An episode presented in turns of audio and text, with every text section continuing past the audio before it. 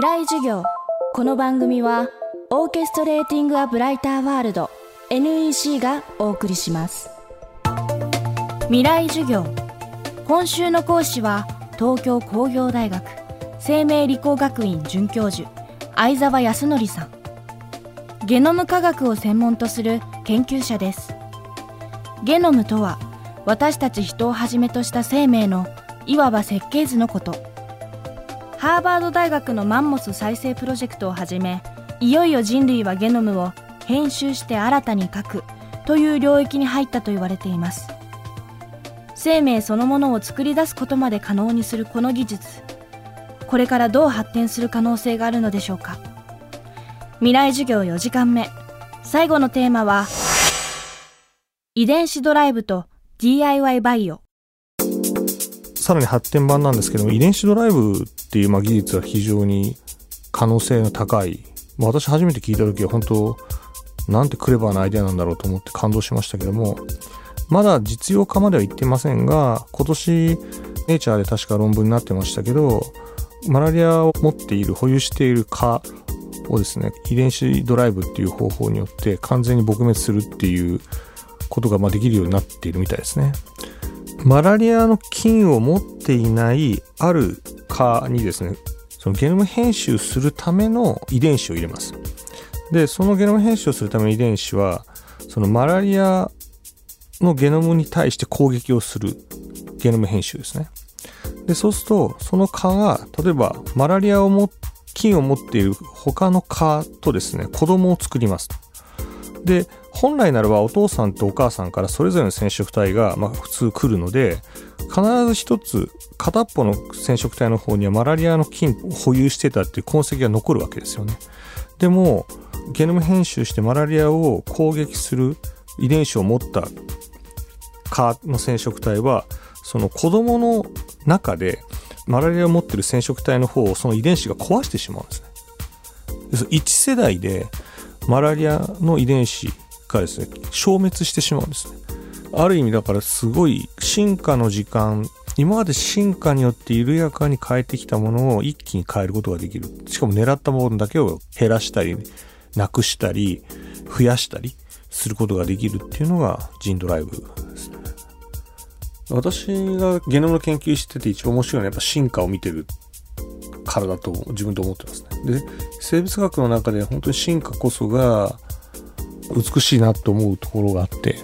電子ドライブ。っていうのはまさにそういうテクノロジーですね。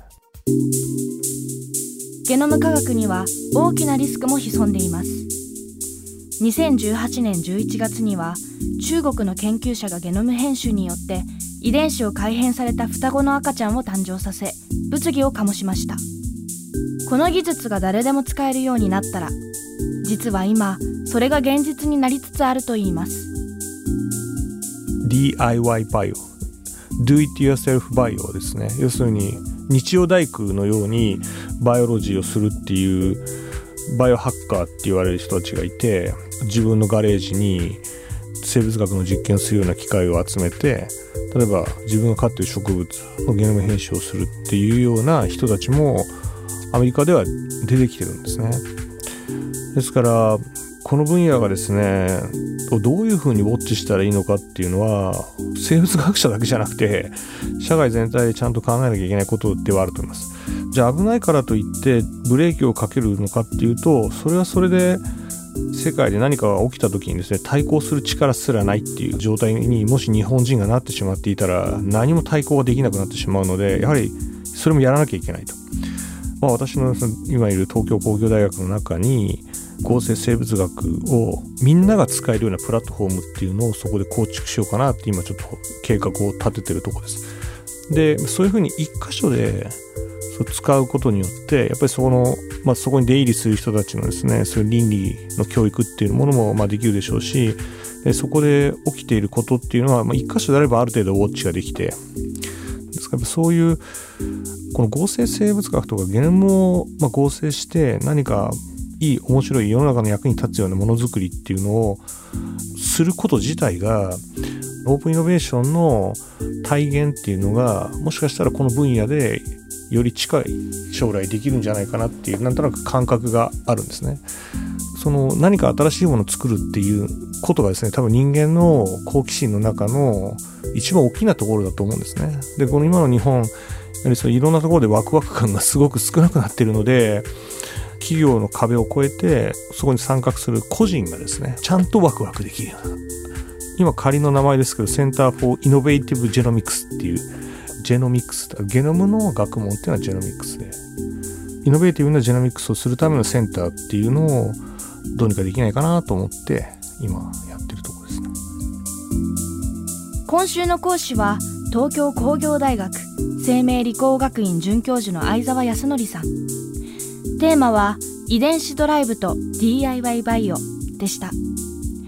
今週相沢さんのお話に出てきたマンモスに関する話題は文藝春秋マンモスを再生せよハーバード大学遺伝子研究チームの挑戦という本に詳しく書かれています。相沢さんはこの本で解説文を書かれています。気になる方はお手に取ってみてください。来週の講師は YouTuber メディアクイズノック編集長伊沢拓司さん。テーマはクイズ王に学ぶ知識と教養のつけ方です。